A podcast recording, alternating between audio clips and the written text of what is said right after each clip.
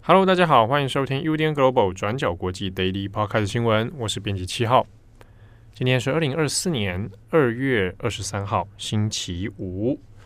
在这边呢，先跟大家预告一下哦，我们在三月二号，也就是下个星期六的时候，那今年度的转角国际 Live Podcast 实体的活动将要举办第二场。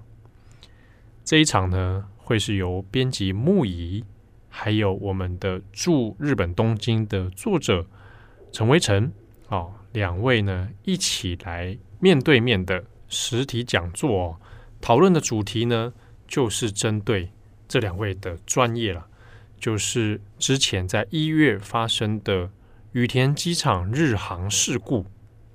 好，我们来谈谈这个事故的之后的调查、后续的责任，那以及关于飞机上的逃生问题哦。那在这边先跟大家做一个预告，我们之后呢会透过 Podcast 哦。来跟大家宣布报名的时间，那一样会是收费的讲座，现场的开放人数也是三十五个人，地点还是在限流测店哦。那我们最快会在下个星期一或二的时候呢，再来做活动的公开啊，有兴趣的朋友可以来留意一下哦。好，今天二十三号 Daily Podcast 呢，今天主要只会讲一则。关于日本，在昨天二月二十二号的时候，日本的股市哦，日股呢，它的股价指数突破了三万九千点大关，最后收盘呢是在三万九千零九十八点六八点，这个记录呢打破了从一九八九年以来的记录，所以在昨天傍晚收盘之后，然后到晚上。日本的新闻以及国际针对经济讨论的这些议题哦，很多都集中在这件事情上面。看起来日股有非常大破纪录的起色，那甚至是超越了当年泡沫经济的顶峰期的记录哦。所以在昨天啊，包括日本自己的讨论都有讲到。是不是日本终于可以打破了长期以来的经济停滞问题呢？过去呢，被称为失去的三十年，或者讲失落的三十年。从一九八九年泡沫经济崩坏以后，从所谓的失落的十年啊，增加到失落的二十年，然后再延长到失落的三十年。那到现在二零二四年了。难道日本的经济状况真的可以打破过去的低迷现象，然后开始往上爬吗？那以及哦，为什么昨天这一个事件让很多日本的投资人现场很多人是站起来鼓掌啊，那或者是哇一直拍手一直拍手哦，还有人当场就落泪，中间的一些情感的触发点到底是什么？我们今天的 Daily Podcast 呢，会稍微针对这一题哦，来跟大家分享。那也拉出一些时空脉络做比较哦。比如说，在这一个新闻讨论里面，很多人说啊，这个拿现在的经济状况比起一九八九年当时的这个泡沫经济哦，这样的类比妥当吗？哦，适当吗？那以及未来日本经济是不是真的可以这么乐观？那国际投资人的想法又是什么？我们可以稍微来跟大家讨论一下。好，那我们首先先看哦，东京股市日经二二五股价指数呢，在昨天二月二十二号的时候，那最后收盘是在三万九千零九十八点六八点。那超越的记录呢，指的是一九八九年十二月二十九号，当时的记录是三万八千九百一十五点八七。那这个已经是当年的最高纪录了。从一九八九年以后，日本的股市再也没有突破这一个数字哦。那到直到这个二零二四年的二月二十二号，昨天才终于打破这个记录哦。那已经是睽违了三十四年。那甚至我们看昨天的状况哦，盘中的时候，那数字更是来到一个新高点哦，三万九千一百五十六点九七。那当然，这个并不是突然之间，哎，怎么在这一天就爆发啊？在去年二零二三年的年底哦。那很多人就有注意到，十一月下旬以来，哈，诶，这个日股的涨势看起来就还蛮不错的啊。那当时呢，就有不少分析就来讨论说，诶，那可能是整个外在的环境变化，比如说临近的中国啊，中国的经济疲软，那有许多的投资呢，也开始在重新配置了啊，把资源转移到了日本啊。很多外国的投资人可能也会避险啊，就从中国把资本呢再转移到日本去。那另外呢，也包括说像是半导体啊，半导体整体的带动啊，美股的整体带动下，那也连带的让日本的股市哦开始往上攀爬。其中呢，《华尔街日报》也有注意到一件事情，就是关于 AI 人工智慧的部分啊。人工智慧当然就是这几年当中很热门的话题哦，啊，当然也是全球投资的热门标的之一啊。那这一个关于 AI 相关的科技股的投资呢，那注意力很多也转移到了日本。这个现象当然我们也可以从从去年以来啊，许多的这个 AI 产业的龙头纷纷呢有到日本去洽谈合作啊，或者是。各种媒合投资啊等等哈，那从这些现象啊，就可以注意到投资人的眼光，可能也注意到这件事情啊。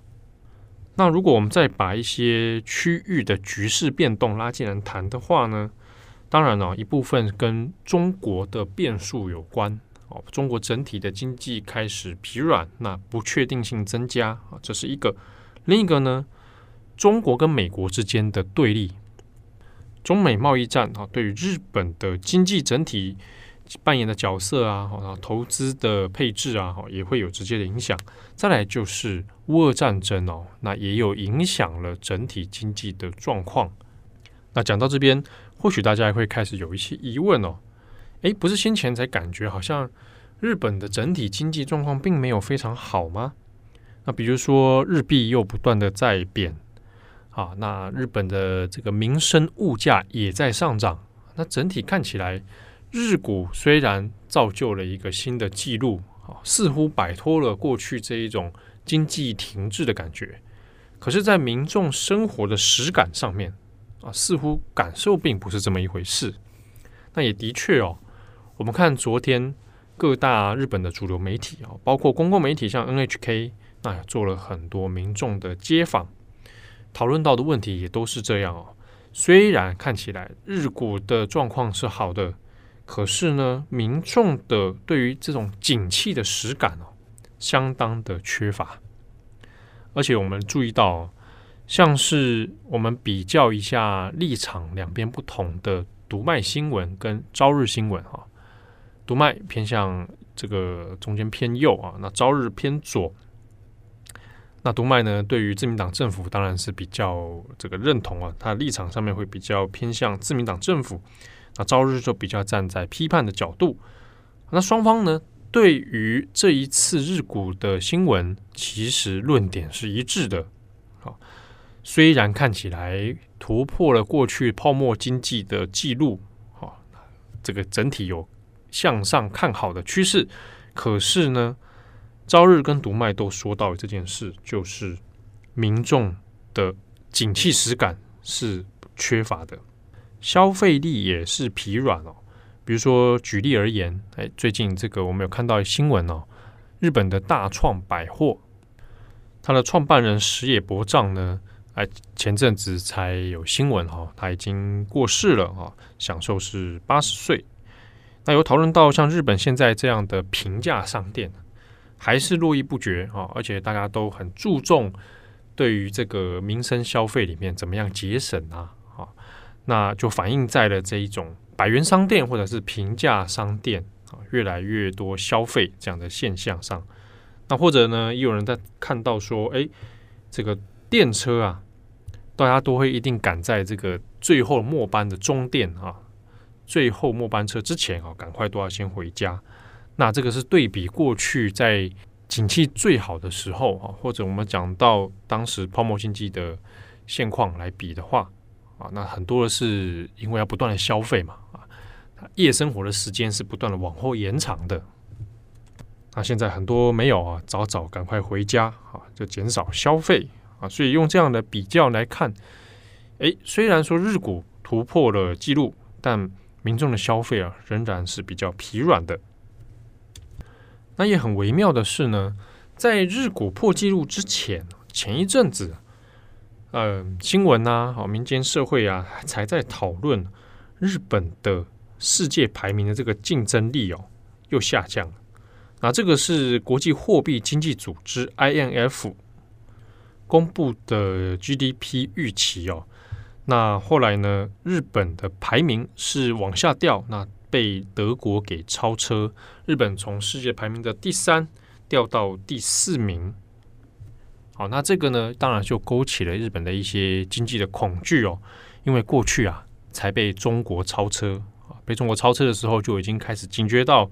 整体经济的问题，那现在又在被德国超越，所以才在上个礼拜啊，很多的新闻媒体啊，经济学家也在讨论说，那看起来日本是不只是失去了三十年哦，可能现在要迈入失去的四十年哦，第四十年要开始了。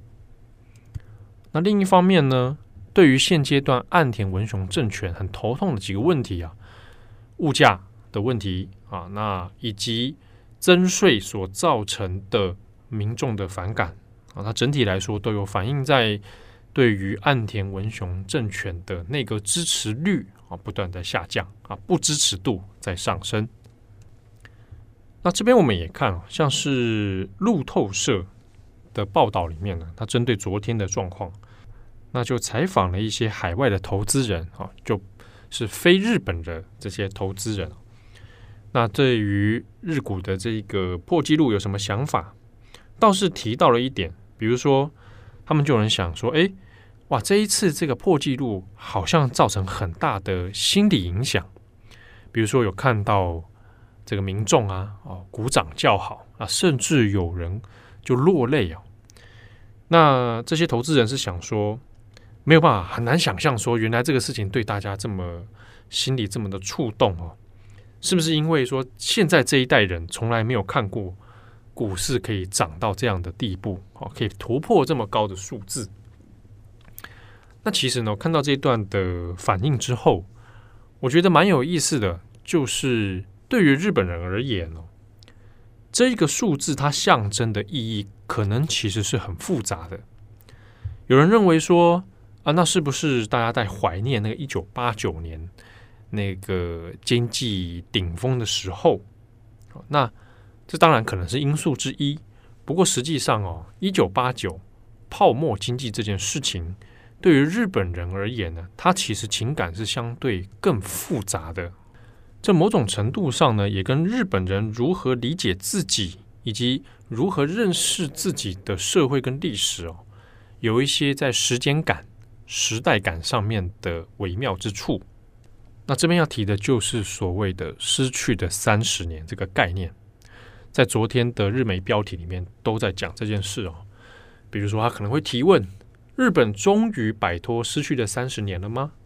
啊，或者是也有人在反思哦，所谓的“失去的三十年”到底是什么？它真的存在吗？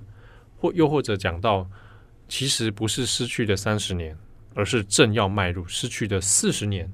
好，那这个各种各样的讨论哦。我们先讲一下这个是什么意思。它指的呢是一九八九年、一九九零年这两个很关键的年代。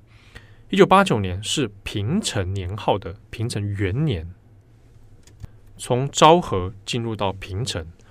那一九八九年呢的时候啊，正是当时经济的顶峰，但事后才知道啊，那是泡沫经济啊。那那一切呢，都有点像是海市蜃楼啊。在那样顶峰，其实根基是非常虚弱的。那也就发生了，后来没有多久，到九零年代，整体泡沫经济这个泡泡被吹破了啊那进入了很长期的大萧条时代哦。也就是呢，我们常常在讲的平成泡沫经济崩坏啊，我们有的会讲泡沫崩坏啊，泡沫经济，或者是平成崩坏。这个平成崩坏呢，在头十年的时候就有社会学、经济学在讨论，这就是所谓的失去的十年。我们从一个顶峰坠落，然后呢，经济开始疲软，各家企业、公司行号都面临很巨大的冲击。收入在减少，那日本很多企业呢，原本这个很引以为傲的所谓的终身雇佣制度啊，就是企业公司员工啊，在个职场里面可以做一辈子啊，从做到死做到老没有问题，终身雇佣。可是也随着泡沫经济的崩坏哦，经济开始在衰退嘛，所以终身雇佣制这件事情也会跟着崩解，随之而来的就是。高失业率，那以及在社会上出现的高自杀问题。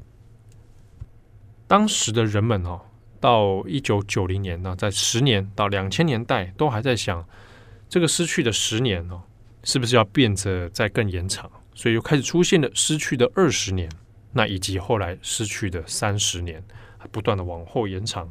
那注意到整体日本经济它仍然没有起色。那我们在许多的大众文学。漫画、戏剧、电影里面，其实都可以找到很多蛛丝马迹哦。在这个平成崩坏以后，大家整体对于社会啊、经济的一些看法。那为什么会讲说，诶，日本对于这个这段历史跟经历哦，它有一些很复杂的情绪哦。好，那其中一个我们要先谈的是，日本对于这种自我认识，它的定锚哦，会用这种年号。比如昭和、平成、令和，它的时代感哦，跟记忆的感觉，可以用年号来做记忆的连结。那另一方面呢，对于泡沫经济的研究讨论，其实已经汗牛充栋。所以，你就现代的人来看，他如果是曾经经历过那个泡沫崩坏之后，好，那那时候日本职场也有出现了就职冰河期啊。没有很多人大学毕业之后没有办法就职，就职冰河期，这样的人们回过头来去看，今天日股的指数虽然超越了当年，可是当年那一个经济的数字是一个海市蜃楼。那我们这样子可以说是经济变得更好吗？那样的情绪其实是复杂的啊。过往那个看似美好的年代，其实是崩坏的开始。那即便到现在，我们要回过头来去看日本人对于平成的那一种情感，还有记忆哦，恐怕没有办法单纯的就用绝对好或者绝对坏来做这种二分法。不过呢，也有些蛮有意思的讨论，比如说从后见之明来看，我们是不是可以认为日本的景气循环需要差不多就是三十年呢？啊，那当然这个有点后见之明哦，就认为哎，三十年刚好做一次新陈代谢啊。那也有人认为说，是不是日本的整体企业文化、经济环境调整，或者是整个观念的变化，差不多就是需要三十年，而三十年作为一代，好一代人的过去，大概就是三十年这样子。那这样一个说法呢？它所指向的其实是针针对说，像是日本的企业制度的变化啦，哦，终身雇佣制开始崩解，那企业职场的文化在改变啊，企业的形态啊，持股的状态也跟过去平成昭和有所不同。那这种变化差不多可能需要三十年的时间，可以慢慢出现转机。好，所以现阶段的观察来看哦，我们。能不能说已经在突破失去的三十年？这个可能还要再更长远的观察。而且哦，我们接下来要看的是，在未来日本的经济社会要面临的状况，很大一个冲击就是人力的不足，出生人口下降，整体社会进入超高龄社会，人力人口都会欠缺。在这样的状态之下呢，怎么样来提升整体国家的经济？啊，那这个会是一大挑战了。另一个我自己觉得也有趣的点啊，我再回头看回忆一些平成的一些状况的时候呢，当时除了经济啊、社会文化的改变，比如说一个社会文化蛮有意思的，就是谢罪文化。谢罪啊，下在这个土下坐跪下来跟你道歉，这个谢罪文化，那个是算是平成年代泡沫崩坏以后诞生的一种很很很微妙的社会现象哦。啊，并不是说以前没有谢罪，而是在平成年代那个谢罪公开的哦道歉记者会变成某一种象征。这个主因哦，跟政治经济都有关系。经济的部分，比如说，当然就是因为崩坏的关系，有很多的公司行号倒闭，或者是像很有名的三一证券，一九九七年三一证券宣布破产啊，这个社长出来自己道歉，这样子。好，那当时就有很多类似的状况。另一个，我们讲到政治的话，是一九九二年啊，其实是泡泡沫崩坏后没有多久，当时的自民党，经济跟政治有很直接密切的关联，而当时的自民党大佬好几个啊，涉及到政治界、经济界的一些人士，那都有出现了这个金钱的丑闻啊，那也导致呢。自民党内部啊，也掀起一阵腥风血雨啊。那恐怕最大的后遗症就是后来自民党失去了政权啊。在平成年间哦，即便有经历过这个小泉纯一郎这么戏剧化的一个首相，但后遗症里面也导致了失去政权了。那直到后面又再拿回来。那我们现在如果看二零二四年的自民党政权，现在的挑战也是非常多啊，包括说。内部派阀的整体问题到现在仍然是一个很大的变数啊，派阀的崩解以及会不会重组，那怎么样影响到今年的总裁选举？日本的首相的人选问题啊，那这个种种哦，都对于当权的执政者是一个挑战。不过另一方面也很吊诡的是啊，当然就是现在日本的整体状况，即便我们刚刚讲到对于岸田政权的不支持度越来越高，支持率在下降，可是没有其他更优势的选择。啊，自民党的支持率在下降了，可是其他在野党更低，而且是超级低，然后都不会上升。啊，所以有这样很巨大的悬殊的存在，那看起来整体日本政治的这个结构哦，似乎是很难松动的。那结构无法松动的状态之下，是否意味着政治很难做改革？连带的经济政策是不是也很难出现更跨越性的啊，或更指标性的改革政策呢？这一点蛮值得后续再观察哦。好，那这是今天的 Daily Podcast 新闻。那我们呢，在今天转角国际的网站也会请编辑赖云啊，他的是经济专场啊。他会针对这一题来综合讨论一下国际投资的看法。好，那有兴趣的读者可以来参考我们的网站。过去二十四小时，我们有这一篇关于日股的记录。啊，国际投资的看法，我们有一篇专文。好的，感谢大家的收听，祝福各位有美好的一天。我是编辑七号，我们下次见喽，拜拜。